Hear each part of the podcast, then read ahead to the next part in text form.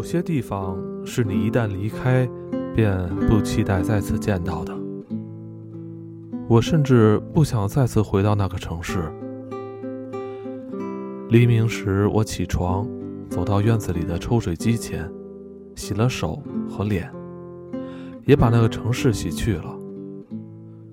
然后背着行李，穿过仿佛被洗刷过的湿漉漉的街道，我再一次走进了开阔的田野。现在我应该去哪里？这并不重要，任何南边的地方都可以。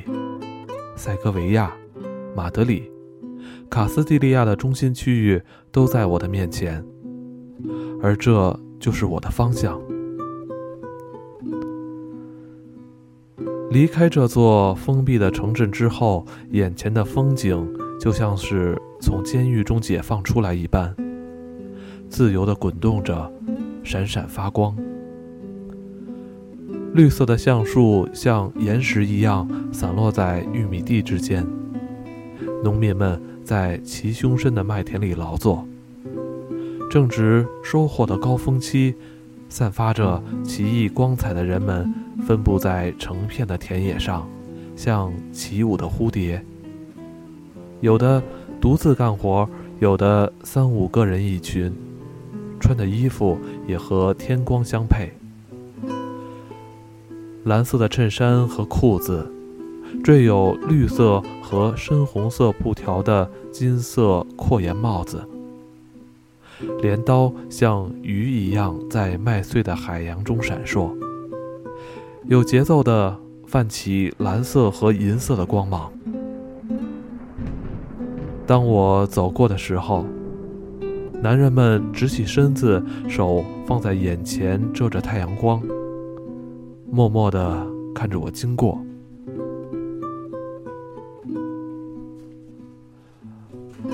偶尔有人举起一只手向我致敬。在那被阳光晒得焦黑的手指间，镰刀闪闪发光，就像弧形的第六枚指甲。经历了城市的种种拥挤和不堪。再回到这片开阔的土地上，回到裸露的平原沙沙作响的寂静中，回到绚丽夺目的晚霞里，去体验让人心潮起伏的孤独。这种感觉就像是咽下一大口纯净水。快到傍晚的时候，我来到了一个泥泞的村庄。所谓村庄，其实比河床里的土堆。也强不了多少，几乎没有一所房子是完整的，窗户上也几乎没有玻璃，大部分屋顶都是用麻布袋填充。这些房子就伫立在那儿，残破不堪，打着绷带，就像一场很久以前以失败而告终的战争中幸存下来的人一样。半是互相依偎，半是互相搀扶着。这一次，旅馆的门上只简单的钉了一道关羊用的横栏，一只狼狗躺在门口。当旅店老板出现的时候，我问他能不能留下来过夜。他说：“世界是自由的。”谁能说不呢？他给了我一块面包和一个生锈的沙丁鱼罐头。我用小刀把罐头打开。两个衣衫褴褛的国民警卫队队员在角落里打牌，他们的枪就摊在桌面上。他们有着粉红色的肥硕脸颊，黑溜溜的小眼睛。一边彼此使诈争执不休，一边神情阴暗地注视着我。吃完晚饭后，我开始写一些笔记。这种行为在他们看来似乎是某种鲁莽的挑衅。他们扔下牌，拿起枪，吵吵嚷嚷地走到我的桌子前，把笔记本从我手中夺走。嗅来嗅去，使劲的抖着，摔在地上，翻来覆去的折腾。接着又像子弹似的发出一连串质问，显出他们既迷糊又好斗的性格。这都是什么？他们问道。他们不喜欢他的样子。你从哪里来？你的护照。大点声说。一大堆我需要回答的问题。这场无理而愚蠢的胡搅蛮缠延续了半个小时之久。整个过程中，旅馆老板一直躲在墙后，透过一个小洞看着这一切。终于，我那难以辨认的文字以及毫无意义的回答，把两个警卫逼得怒目而视，却哑口无言，不得不回到自己的角落里。这时，我已经学会提防国民警卫队。他们就像西班牙歹毒的矮人，在没有人烟的旷野里，他们突然骑着光滑的黑骏马出现在你身边，把你团团围住，穿着皮衣，拿着枪支，让你经受屈辱的审问。他们中的大多数人其实都很胆小，生活在没有人际交往的真空之中。因此，只有依靠暴力来填补那种空虚。他们在这个国家几乎没有朋友，对陌生人和旅行者都充满了怀疑。如果国民警卫队员来挑衅，我会故意把我们之间的事情搞得不明不白，因为他们害怕他们的上级，害怕遇到麻烦。通常情况下，宁愿把事情打发掉，也不愿和外国人纠缠在复杂的局面里。因此，这个夜晚余下的时间里，这两个人没有再找我的麻烦。我在写作，他们则在一旁，又是喝酒又是吵架。最后，旅馆老板给我端来一杯白兰地。说世界是自由的，他多么希望自己也能写作。这是一句没有其他用意的话，但说得很是艰难。他的嘴巴歪斜着，而且声音大到足以让两个警卫听到。自从在维戈着陆后，我已经在路上走了将近一个月。感觉徒步旅行变得越来越容易。起初我一步一挪，但后来脚上的水泡逐渐变成了茧，于是我就可以毫无疼痛的走路了。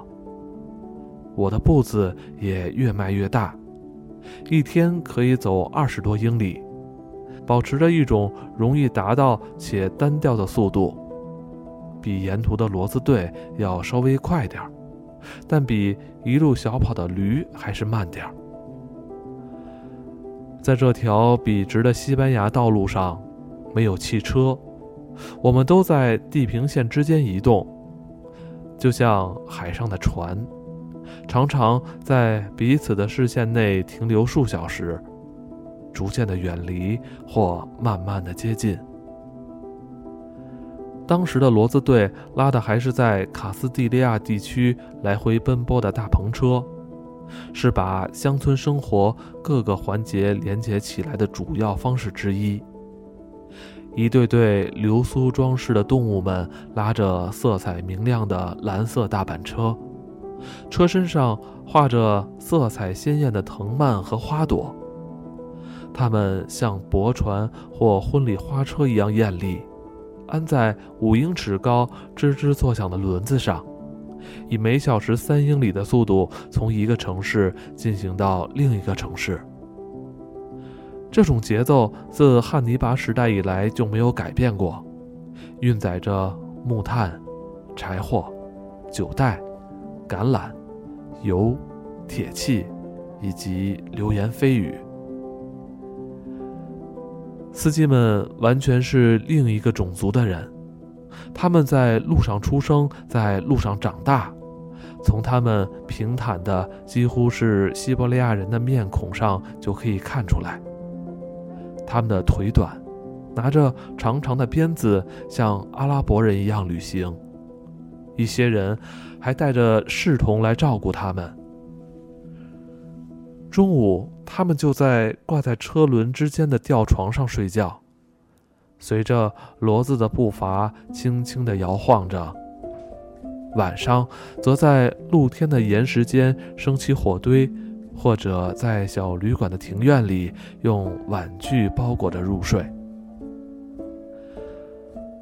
他们是西班牙平原上世代相传的信使，像那车轮一样古老，跟吉普赛人一样，有独属于他们的生活方式。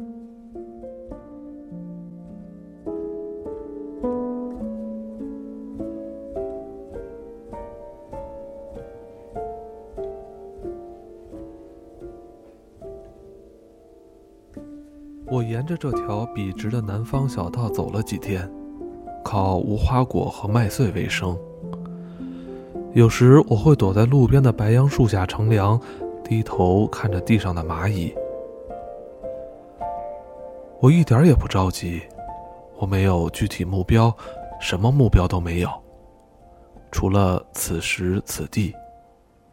我把脸紧挨着地面，感受着这片异国土地辛辣的温暖。在我的生命中，从来没有像现在这样感到时间的充裕，感到全然不需要到哪里去，也不需要做任何事情。我可以连续几个小时看着狂躁不安的蚂蚁，拖着一片橘子皮穿越草地。或在迷惘而毫无方向的狂乱中，推拉着一些根本就不可能被移动的障碍物。后来有一天，我注意到，有一缕长而低矮的云正从南方的地平线上慢慢升起，就像是波动的平原上方出现了一片紫色的薄雾。这是我第一次看到离得越来越近的绵延的山脉，在单调的麦田后面，它就像陆地一样，像另一个国家遥远的海岸线。当我往前走着的时候，它沉稳地向上爬，直至填满了半个天空。这就是瓜达拉玛山脉。一道横亘东西的巨大屏障，我能感到从峰顶吹下的凉爽的风，平原也渐渐上升，变成了山岭。第二天下午，我终于把麦田抛在了身后，进入了一个和北欧松林一样的世界。在这里，我终于逃脱了暑热。就像脱掉了一件湿透的衬衫一样。先在留着树脂的树林里睡了一个小时。四周是一种新鲜透着绿色的清香，和平原上动物的臭味相比，就像薄荷醇一样清甜。我注意到每棵树上都划着鱼骨一样的伤口，树胶流进了杯子。受伤的树干上似乎流淌着几滴琥珀，散发出刺鼻的气味，刺痛了空气。而那些更老一些的树，则因为树脂流干而被遗弃，像点燃的纸一样卷曲着。但那是个睡觉的好地方，树林中没有苍蝇。因为他们学会了要避开这些黏糊糊的陷阱。午后的阳光把每棵树的气味都吸了出来，直到整个树林就像教堂那样芳香四溢。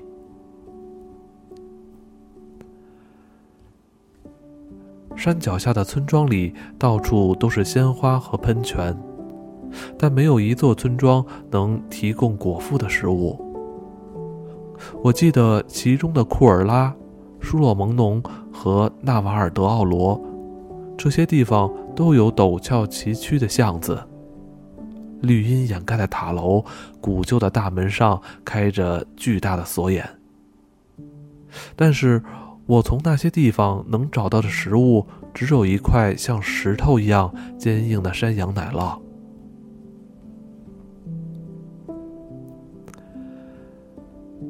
我记得来到了一个村庄，那里的街道上到处都是黑压压的牧师们，而酒馆里则挤满了狂热的无神论者。一些人站在门口向教堂扔石头，另外一些人用下流话唱歌似的骂着主教。然后，一群人在酒馆里围着我，向我抱怨他们的罗马喷泉。这是用当地的大理石雕刻出来的一个裸体的女神。他们说，有一次他躺在广场上，水从他的乳房里喷了出来，那是极美的一种景色。但一群牧师却用锤子砸碎了他，把他的尸首埋在了山上。他们说。虽然他们自己只是牧羊人，但他们的村庄却充满了艺术气息。他们指着挂在酒馆墙上的两幅画，每一幅画都是原作，颜色像生肉般新鲜淋漓。一幅画的是一个破碎的木偶，标题是“表演结束了”；另一幅画的是一个。沉着冷静的维多利亚时期的家庭，父亲、母亲和一个头戴缎带的小女孩，眼看着一只狗在地毯上流血致死。我们爱艺术，我的美人儿。其中一个牧羊人说。过了一阵儿，他还试图吻我。舒勒蒙农产的葡萄酒又涩又苦，但每杯才不到一便士。正喝着这种酒的时候，我遇到了一个英国女人，她来自沃尔索尔，刚刚和丈夫在摩洛哥旅游了五个星期。她看上去疲惫不堪，晕头转向。她丈夫在街头打着瞌睡。他问了我一些有关英国皇室的消息。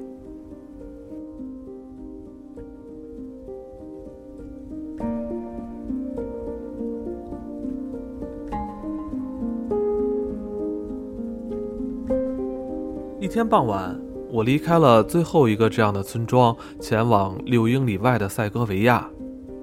当我爬上山顶时，看到一些姑娘坐在一个山洞口，面对着夕阳，一边缝纫一边唱歌。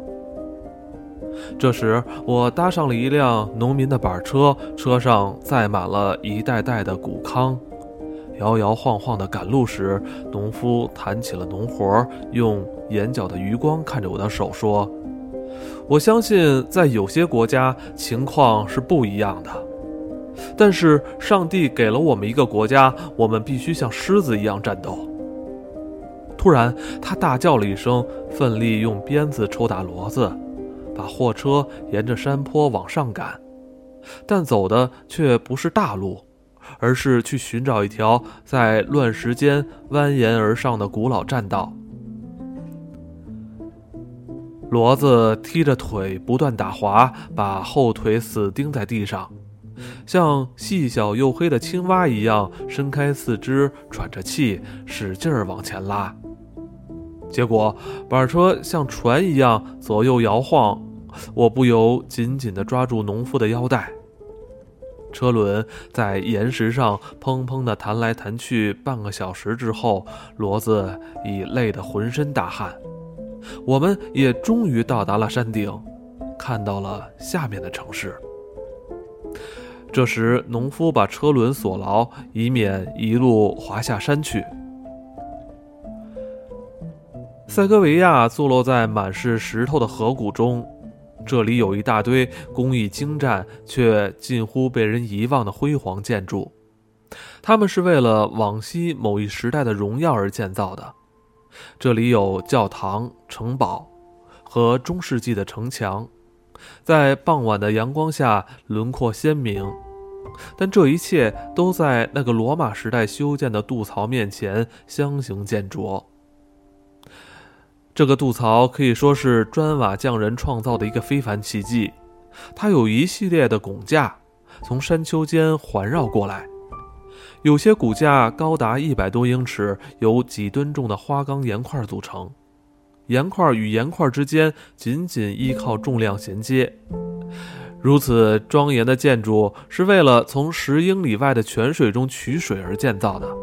如今，它仍然极其优雅地横跨山谷。那些高耸的拱架衬托出了众多壮观的景象。最终，渡槽在所有屋顶之上高高的迈入城市，就像一个巨人的房屋间漫步穿行。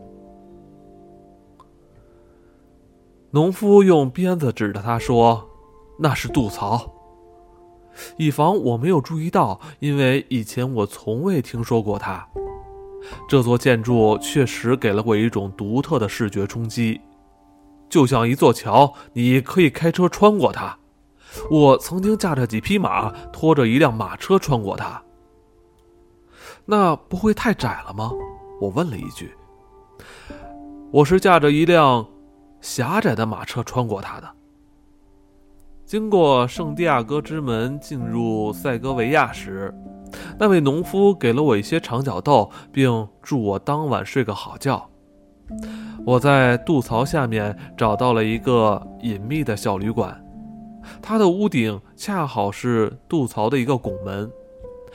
这个旅馆就像是一个巨大的洞穴，到处都是裸露的花岗岩，散发出一股猪和马的气味儿。塞戈维亚城建立于岩石上，城市的一部分仍然围在罗马伊比利亚式的城墙里。这是一个小巧精致的城市，街道陡峭。当初的建造者似乎有意忽视了车轮这种发明的存在。晚饭前，我有些时间去这些小巷里探寻一番。看到的是一滩滩斑驳温暖的红色灯光，赤裸的孩子们像野鸡冲进草窝一样冲进他们破烂的房子里。隔得近些去看，这条渡槽似乎既仁慈又疯狂。它的石砌柱子高耸入云，巨大的石块砌成的柱底坐落在城中，让其他的一切看起来都不成比例。在一团柴烟的笼罩下，晚饭吃的是黑豆和羊肉。饭后，我被邀请到广场去观看一场午夜电影。这时，渡槽又发挥了它的作用。它的一根柱子上挂着一块棉布，一束苍白的光线从对面的窗户射出来，在棉布上投映出一部年代久远、内容紧张的情节剧。我感觉镇上有一半的人都出来看这部电影，他们搬着脚凳和小椅子，孩子们成群结队地坐在屋顶上，或者一簇一簇地挂在树上，他们的黑色小脑袋像接骨木果子一样发着光。那部电影史诗般的简单剧情在罗马时代的墙壁上闪烁着，模糊而朦胧。就像是一个传说，但情节的每一处转折都引起了观众极大的热情。笨拙的主要角色上场时，引起了观众的一片恼怒，而女主人公的悲惨经历赢得的则是一番啧啧有声、情不自禁的焦急。在影片的大部分时间里，女主人公被绳子吊在一座高塔里，恶棍不知疲倦地羞辱和戏弄她。但当英雄最后终于采取了行动，挥刀让坏人肝胆涂地的时候，观众们也就纷纷心满意足的回去睡觉了。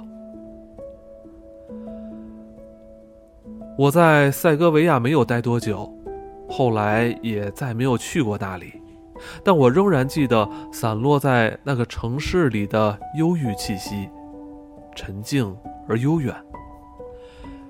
清凉的大教堂幽深而明净，里面的地方宽敞，一格格的窗户向上，最终形成了一个圆顶。顶上是巨大的彩色玻璃窗，像薄雾中的菊花，高悬在琥珀色的远处。那些在商店门口跑进跑出的黑色小猪，通常是唯一的顾客。此外，还有一些鹳，它们神情严肃地栖息在烟囱上，像瘦骨嶙峋的阿拉伯人瞭望着山谷。一天下午。就在城墙之外，我发现了当地风格的圣母小教堂。这座有点阴森的教堂是为了纪念圣母而修建的，坐落在一块荒凉的乌鸦壁之下。乌鸦壁是一块花岗岩岩石，上面密密麻麻全是呱呱乱叫的鸟群。这座大岩石也是塞戈维亚的流血之崖。在西班牙各地的城镇边缘都有类似这种经常死人的地方，而这就是其中之一。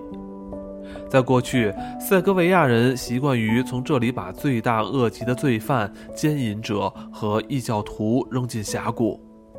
这么做是出于贫穷和懒惰，能够节约一颗子弹的钱，或是省去用利剑刺死犯人的麻烦。一位散步的牧师煞费苦心地给我讲述了这些当地的轶事，并解释了悬崖上鸟儿的重要意义。他指出，无论如何，被杀的人都属于地狱的世界，乌鸦就是他们那儿得不到拯救的灵魂的鬼影。牧师似乎被这嘈杂的地方吸引住，和我一起待了一会儿。带着一丝温柔的微笑，注视着那满是鸟粪的悬崖。在那里，鸟群像蝙蝠一样沙沙拍打着翅膀。他提到了十三世纪的女英雄玛利亚·德尔萨托，一个美丽的犹太女人。她被指控通奸。他说，跟其他的犯人一样，他也被从岩石上抛了下来。但他恳请圣母来证明他的清白，结果在半空中因受到怜悯而被接住，轻轻地落在地上，一点都没有受伤。峡谷里的小教堂便是为了纪念这个奇迹而建，但显然这对后来的受害者并没有任何的帮助。我现在所记得的，并不是那座宁静的小教堂，而是教堂上方那块岩石，像一块淤青。它那血迹斑斑的容貌，古老的裂缝，不断被鸟儿干涩刺耳的鸣叫折磨着。塞戈维亚留在我记忆中的是那个腐尸遍地之处的回声，渡槽里传来的空荡荡的回响。而记忆中的最后一个声音，则是自我徒步离开那个城市，经过已经关门、寂静无声的斗牛场的时候。就在那个时候，我看到了一个脸色苍白的斗牛士被抬到他的车旁，他在轻声的哭泣，身边是一些交头接耳的朋友。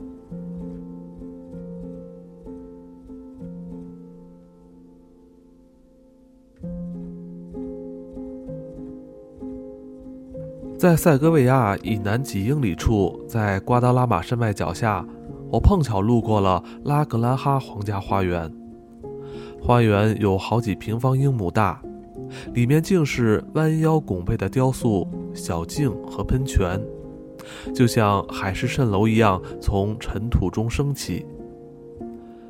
这座花园可以说是件华而不实的蠢物，它像凡尔赛宫一样大。甚至比凡尔赛宫还要更加夸张。当时正是繁花盛开之时，但除了几个拿着扫帚的老园丁，完全没有其他的人。上百个喷泉在争相喷涌，天空中洒满了彩虹，营造出一种梦幻而喧闹的气氛。大理石神像和木雕仙女、海豚和飞龙。浑身上下都镶嵌着管子和喷口，相互喷着水柱，或者向开花的树木上方高高的喷射。似乎一切能用水来做的事，全都汇集在了这里，简直达到了一种疯狂的境地。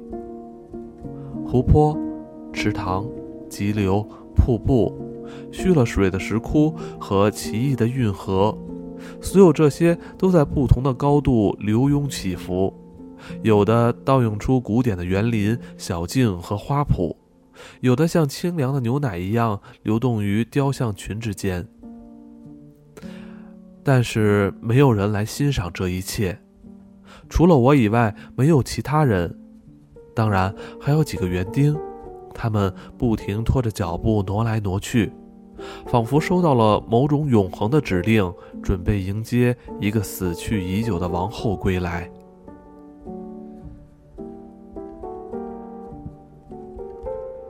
我在花园里停留了一个小时，或者更久一点。偷偷的在滴水的树叶间趟水。后来我了解到，喷泉只是在极少数的场合才会进行表演。但我不知道那天他们为什么都开动了。整个花园就像某个君主的玩具，一切准备就绪，但主人很快就厌倦了它。现在，它和年迈的看守人一样，被遗弃在山脚下。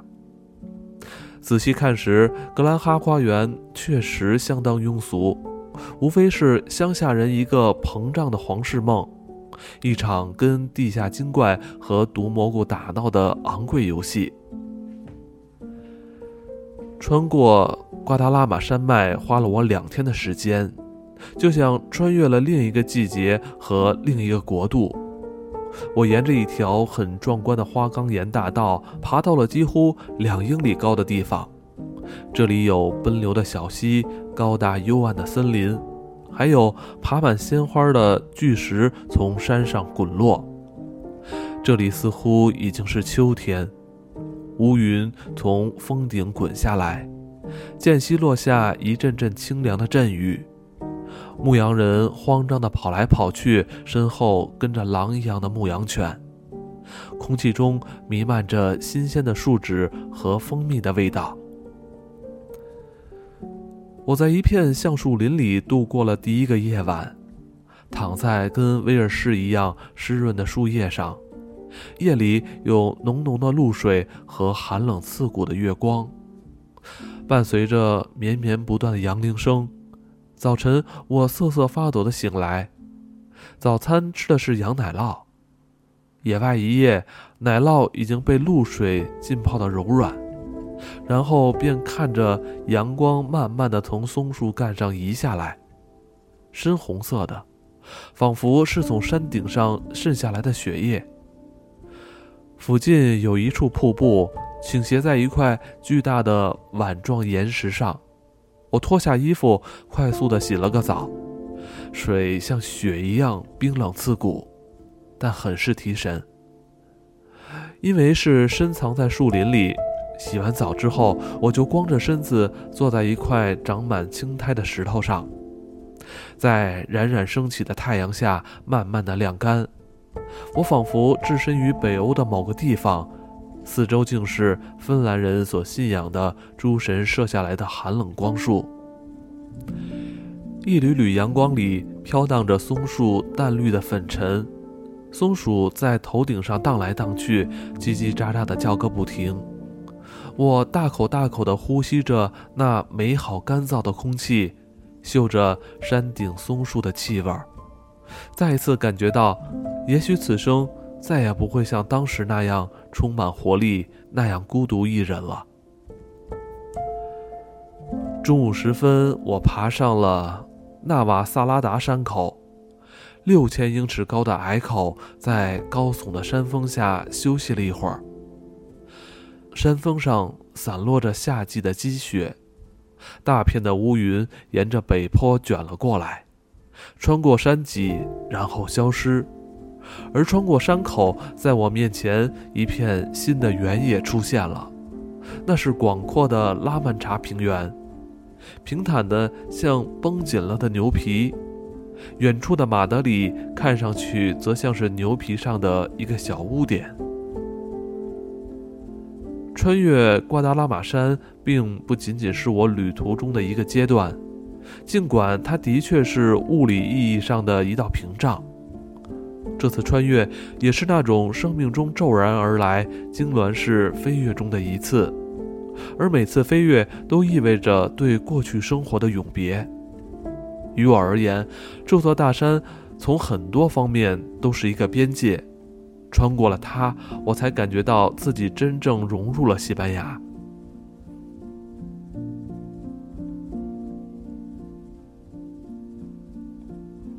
瓜达拉玛山像月亮一样，有两副截然不同的面孔。位于阴影中的北面冷漠而冰冷，长满了绿色灌木丛，有阿尔卑斯山似的沉默不语；而山的南麓只是一块原始的烧焦的岩石，悬崖被太阳烤得寸草不生。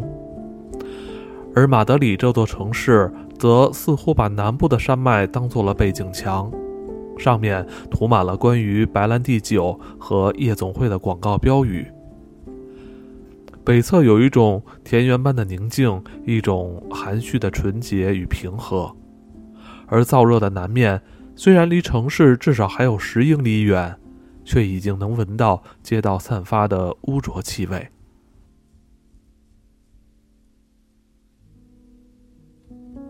瓜达拉玛山像月亮一样。有两副截然不同的面孔。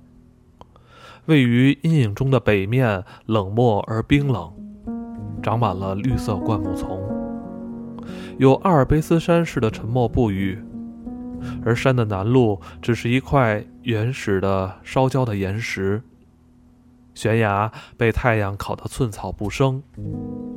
而马德里这座城市则似乎把南部的山脉当做了背景墙。上面涂满了关于白兰地酒和夜总会的广告标语。北侧有一种田园般的宁静，一种含蓄的纯洁与平和；而在燥热的南面，虽然离城市至少还有十英里远，却已经能闻到街道散发的污浊气味。即便如此，我还是迫不及待地想要去马德里。于是，跌跌撞撞地沿着碎裂的页岩小道，急切地往那里走去。沿途既没有草，也没有树，山峰又重新滑入云雾之中，立刻就把我刚才所经历的一切都遮掩得无影无踪。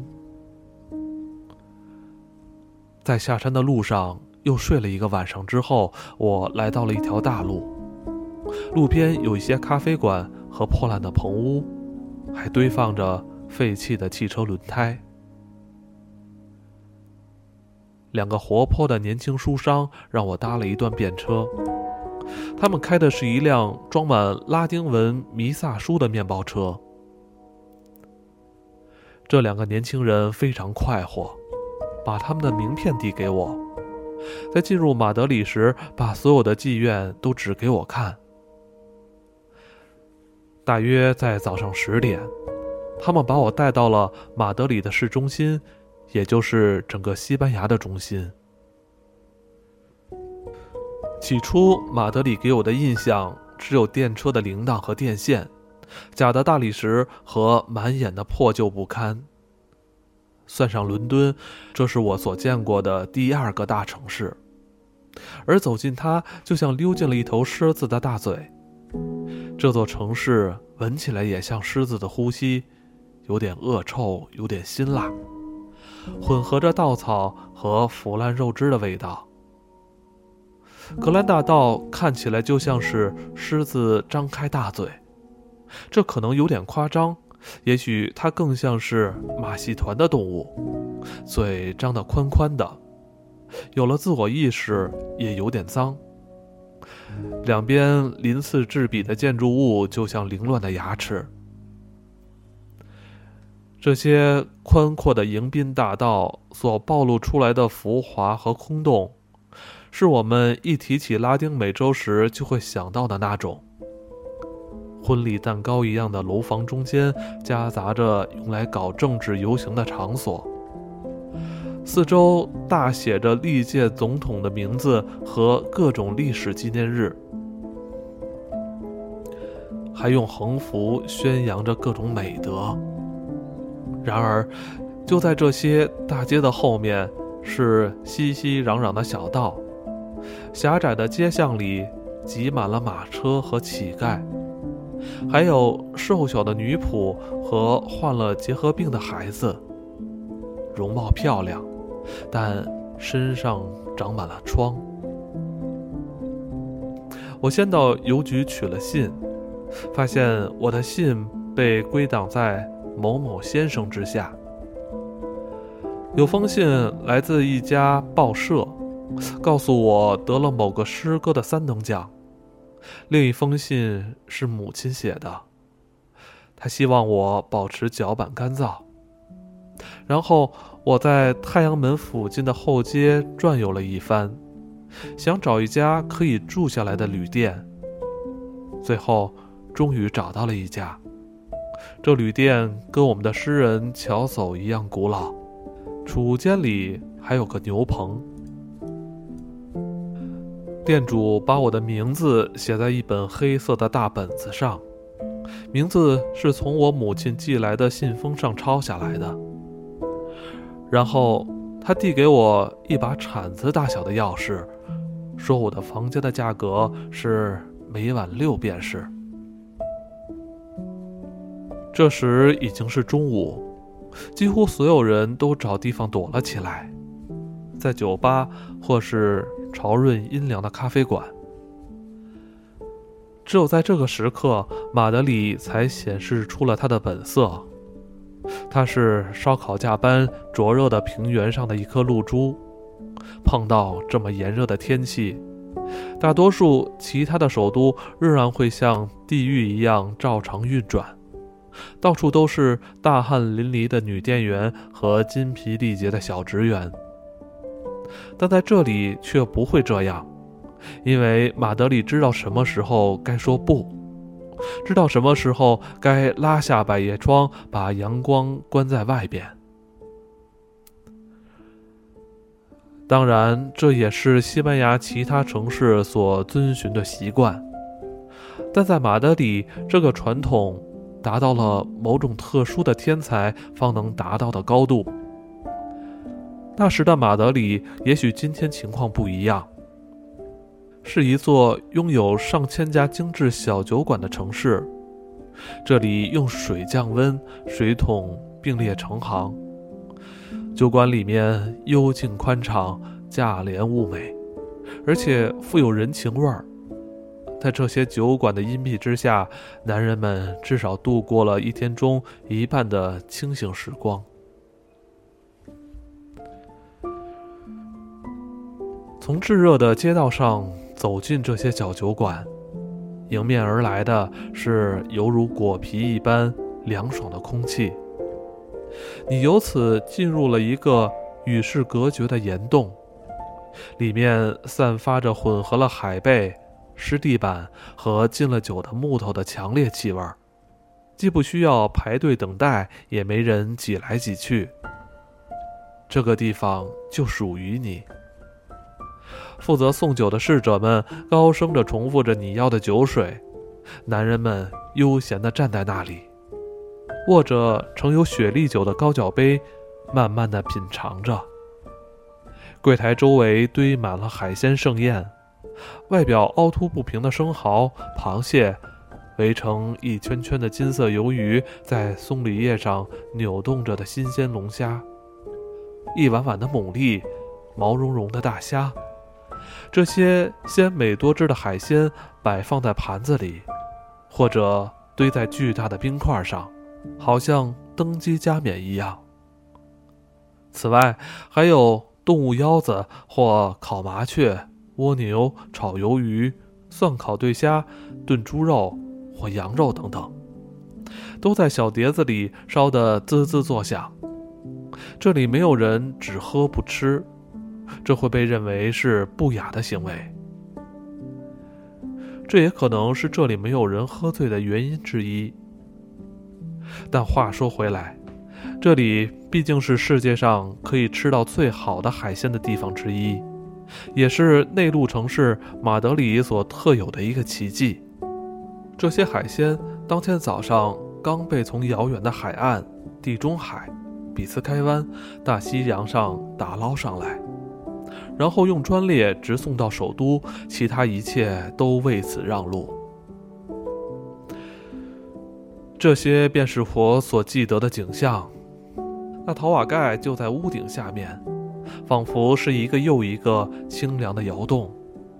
马车夫、搬运工、看门人、时髦的花花公子和肥胖的官员，都在掐着金黄色的酒，极为考究地剥着大虾，咬下一块块鲜嫩的粉红色龙虾肉。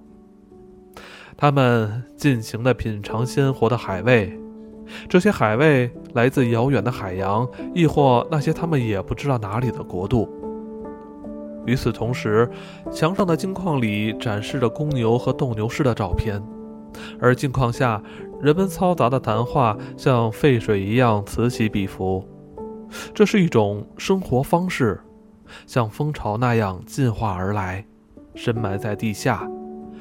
远远的避开着火一样的天空，在那个时候，也许没有其他任何一个城市能够如此成功的把追求享乐放在首要地位。但让我印象最深的还是西班牙人，还是西班牙人饮酒时的那种从容、自尊和高贵，他们。从来不大口吞咽，不会惊慌失措或是央求酒保，也不会有被轰到街上的狼狈。对他们而言，喝酒是人生中一项与生俱来的特权，而不像其他人那样，不过把喝酒看成是一种短暂的自我陶醉而已。但另一方面来说，这里的税率很低。也没有什么售酒法之类的法律，在这样的环境里，大家都可以不慌不忙的饮酒、品酒。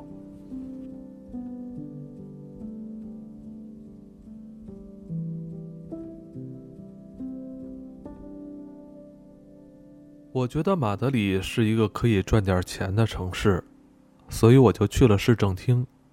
申请了露天演奏通常需要的许可证。那人先查看了一下我的小提琴，嘴里哼了威尔第的《吟游诗人》中的几个音节，然后说我应该去警察局。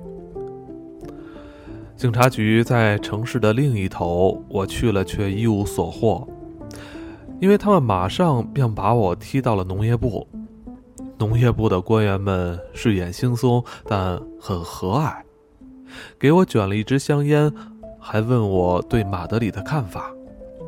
可是，尽管他们似乎赞同在街上举行音乐会的想法，却没有一个人能找到必要的表格。但最后，一切都无关紧要了。他们感谢我找到了应该找的部门，然后告诉我说。没有执照，也可以演奏。所以那天晚上天气凉了之后，我就去了城中更古老的一些地方，去了曼萨纳雷斯山上游人如织的悬崖。那里几乎没有车来车往，街道像庭院一样亲密舒适。灯光明亮的拱廊，闻起来有酒和木柴燃烧的味道。这里很是热闹，因为人们实在是太穷了，不可能去任何地方，于是就都到了这里。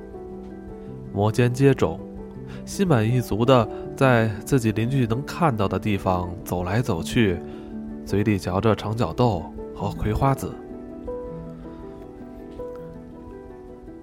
我很轻易的便融入到了傍晚的人群中间，开始独自演奏，也并不是完全没有人注意到我。人们从商店里走出来，给我一个苹果或橘子。妇女们从阳台上丢下包好的礼物。瞧这个年轻人，老天，给他点吃的吧。于是，硬币和饼干就稀里哗啦的落了下来。在这里，给人东西和接受东西似乎是平等的事情。这是一个交换的世界，而不是施舍的世界。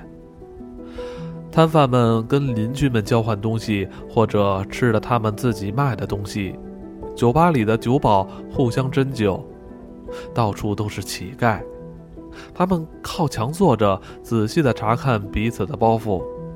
周围是涂着脂粉的孩子们到处乱跑，穿着他们母亲的裙子或鞋子。在这马德里的一角，我度过了大部分的时光，尤其是在那些无入睡的夜晚。大家都把小椅子放在人行道上，坐在那里一直到黎明，等待着从瓜达拉马山脉吹来的一丝凉风。一切都很舒适，人们昏昏欲睡，毯子包得紧紧的，就像是在。某个公共的床铺上过日子一样。我还记得那些此起彼伏的吆喝和对话，从这家传到那家，来回循环。收购绳子、废铁、棉花和丝绸，收购锅盆、钉子和钥匙。帕克一钱不值，他满嘴脏话。除了卖那些不新鲜的鸡蛋，他什么都不知道。他来自热那亚，要不就是他的族人来自热那亚。他来自布尔格斯，是政府军的探子。我有夹肉包、煮虾和小鸡，新鲜的小吃，先生们。臭女婊子，你整晚都在哪儿？又在压谁的床垫？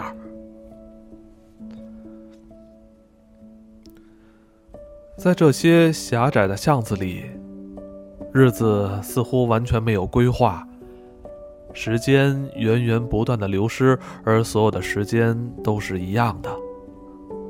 总有一些喃喃自语的老妇人在买半生豆子，总有一个姑娘站在窗前，胸前抱着一个孩子，而总有某个男孩在一个偏僻的小街上一声不响的。折磨着另一个男孩。总有一些家庭在围着桌子吃饭。每次我回到旅店，不管多晚，大多数车夫都还醒着。旅店老板会给我一把铜币或者一杯白兰地，然后要我为他们。演奏一支曲子。有一天晚上，我记得一位穿着灰色礼服的绅士从他的房间里走下来听我演奏。他就站在我身后很近的地方，一边随着音乐点头微笑，一边把长长的银针往喉咙里插。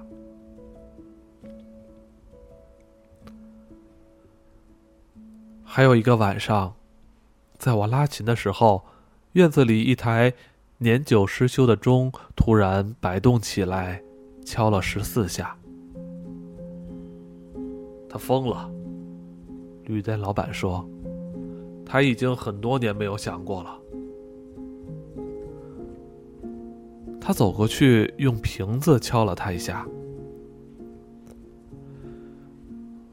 我的卧室是一个没有窗户的小房间，但有像甲壳虫一样大的臭虫。躺下来就意味着要被臭虫爬上身，被折磨，被叮咬，就得去抓挠，就得去拼命呼吸。这充分解释了为什么这个城市的人晚上都不睡觉。晚上只有在街上和院子里，人们才能畅快的呼吸。而炎热让一床的臭虫都蠢蠢欲动起来。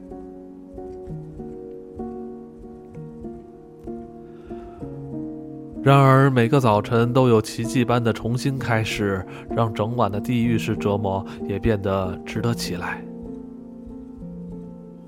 夜晚过去之后，天空是一片无垠的泡沫蓝色，纯净的像水里的钻石。那些失眠症患者在此时重新获得了生气，脸像干净的盘子一样光亮。洗过的石头和湿润的动物粪便跟松树的清香一起，给予清晨的街道一种特殊的味道。整座城市好像离天空更近，闪耀着光芒，仿佛是最先获得光明的地方。的确，马德里是欧洲海拔最高的首都。在清晨的时候，它变成了一个水晶般的平台。那种清澈透明的空气，很可能是当地人一样痴迷与幻想的根源。比如说，他们对真理的关怀，他们那种赤裸裸的、高于一切对于神秘力量的信仰，以及对快乐和死亡的迷恋。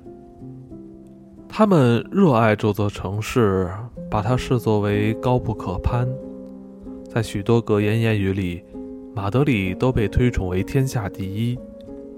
从各个省来到马德里，但从马德里去往天堂。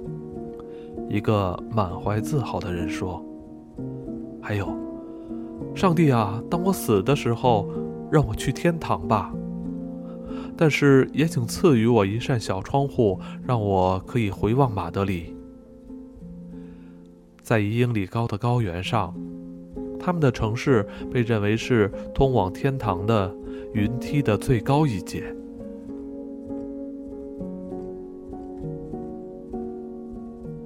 旅店的早晨也是一天中最美好的时光，这时墙壁会被浇过水的鲜花滴湿。我常常坐在门口，面朝街道。一个叫康佳的姑娘去给我买早餐。当她回来的时候，她会蹲在我旁边的凳子上，开始扎头发、卷头发。康佳是一个身材强健的年轻寡妇，来自阿兰胡埃斯。她一天中的大部分时间都是空闲的。等待她的男朋友从阿斯图里亚斯回来，给她带来果酱和黄油等礼物。与此同时，她愿意帮我买点东西，只要她能给自己留一点小费。她二十五六岁，身材饱满，我觉得她很成熟、很漂亮，尽管我的年龄还远远够不上他，他那浓密的金色头发，看上去像一堆稻草。如果染得更频繁些，看起来会更好。他会问我一些大家都问的问题，比如：为什么你独自一人？你没有老婆或女朋友吗？有时他会把鱼油推进我的掌心，让我按摩他的头发。我很乐意就这样坐一上午，做着懒散的事情。这时马车会在街上哐哐地驶过，我能感受到它靠着我，沉重而宁静，而对赶马车人的吆喝置之不理。终于一天早上，在我即将离开马德里的时候，我注意到他那双热烈又懒散的眼睛。在上下打量着我。我的衣服，他说，既没风度也没尊严，与一位英国绅士不配。我至少需要一条新裤子。他说，他会从一位认识的男士那里搞到一条。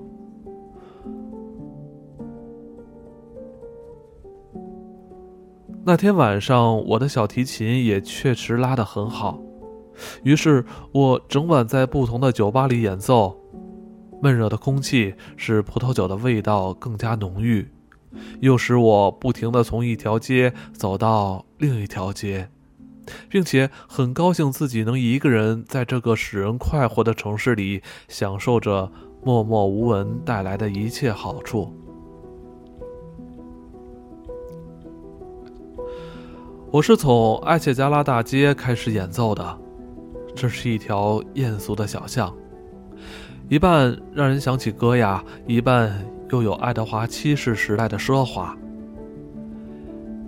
沿街的咖啡馆和妓院全是画的花里胡哨的镜子，还有破脚的吟游诗人、花枝招展的女孩子。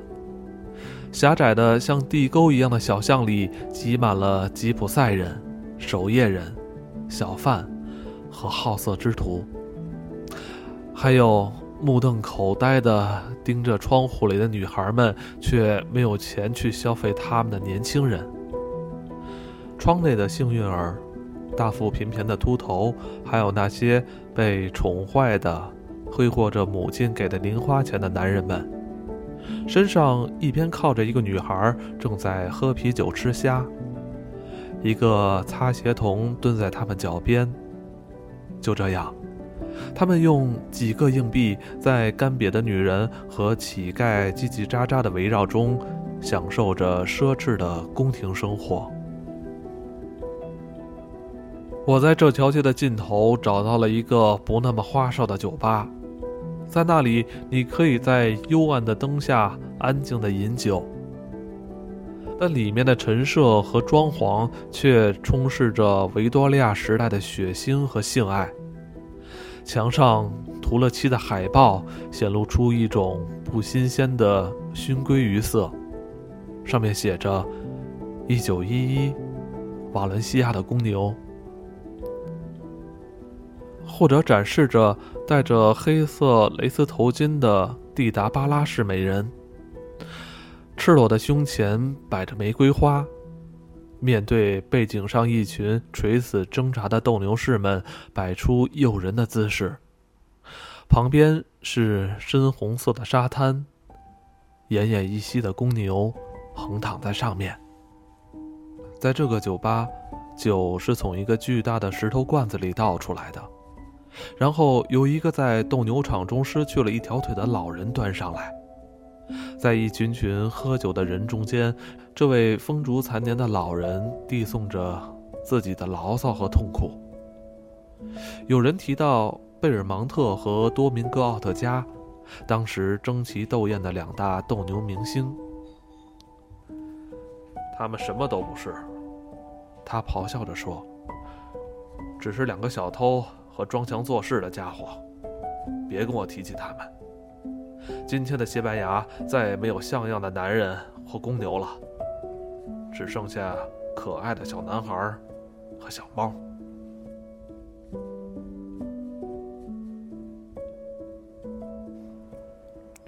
这酒又稠又浓，我还是很不习惯。酒吧的形状似乎开始改变了，我突然意识到我的指甲很美丽。意识到那些对我说话的人的存在，然后他们又消失了。我身旁的一个小个子男人正在用唱歌般的嗓音夸耀他在西班牙北部的家乡。他身材矮小，像个威尔士人，有着一副教堂里常见的那种悲伤脸孔。显然，他很享受他的流放生活。他讨厌卡斯蒂利亚的空虚，那是一个不毛之地。他来自一片广袤的土地。在阿斯图里亚斯，有三种特殊的绿色：夜的深绿色、水的清澈绿色，还有尸体的淡绿色。附近的另一个人突然转过身，把他那红色的屠夫脸冲着我，高喊。西班牙和德国万岁！美国帝王拿破仑万岁！我一本正经的回了一句：“拿破仑死了。”他狡猾的看了我一眼。“哦不，我们相信他还活着。”呃，如果你是法国人，那不好意思。接着我又去了另一间酒吧，现在安静了一些，已经是半夜，人们开始安定下来。柜台边站着四个男人，他们的头靠在一起，手搭在彼此的肩膀上，相互间非常亲密。他们都是中年人，轮流着唱着同一首歌。这些人所唱的歌。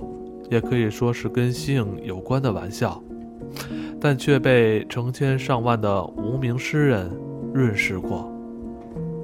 这是关于激情、关于活力的衰退、关于引诱失败和死亡的铭心刻骨的旋律。那天晚上，也就是我在马德里的最后一晚，是在奇克特酒吧结束的。当时这个酒吧并不像后来那样是游客们消磨夜晚的首选，而只是一个很实在的感受当地氛围的舒适场所。这里更像是一个私人房间，而不是一个公共酒馆。情欲在四周飘荡，却但却是一种精疲力尽的感觉。女孩们安静地坐在阴影里。不张扬，却容光焕发，就像等待时机、准备离家出走的女儿们。客人中有几个牧师一样正派的老头子，和三五个疲惫不堪的花花公子，他们都穿着考究，捧着饮料，很放松的长腿坐在那里，就像周围的家具都是为他们而安置的一样。在一个角落的凳子上，一个像狐狸一样的吉他手一边演奏，一边从牙齿间吹出口哨声。还有一个瘦小的歌手，满脸焦虑而又饥肠辘辘，会突然迸发出一阵尖叫般的笑声。他不唱歌的时候，便坐在那儿，嘴唇紧绷着，露出他闪亮的牙龈。口袋里只剩下几个比赛塔的我，找到了一张桌子坐下。很快就有一个女孩来到我身边，用蹩脚的英语低声恳求着，吐出来的都是不费力的娇媚和谎言。我还记得那张吉普赛人的小脸，纤细的像一个印度舞者的面庞，还有那件朴素的白衬衫，扣子都扣着。他告诉我，他在美国有一个绅士朋友，每月寄给他一百美金。可我是个坏女孩，洛瑞，我太坏了。他用涂了紫色指甲油的手指抚摸着我的手臂，因为我是个多么浪漫、多么诗意的人啊！我不为别的，只是为了这颗心，你知道的。他很快给我做了个总结。我爱英格兰，洛瑞。我喜欢卡迪夫和哈特尔普尔。我愿意和你去任何地方。他又点了更多的酒，他的头离我只有几英寸远。某种旺盛的能量像水一样照亮了他的脸。他隔着酒杯低语着：“我在美国的朋友，他有四个，三有四个，五个孩子。”他把他们的照片寄给我，他不会回来了。我是多么的浪漫，罗瑞，你带我一起走吧，我会对你好的。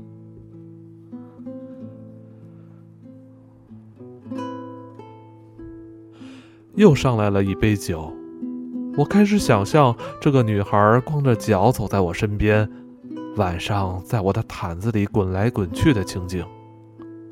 突然间，门口传来一阵喧闹声，接下来是一个很富有戏剧性的入场式。一个小斗牛士和他的吉普赛随从们进来了，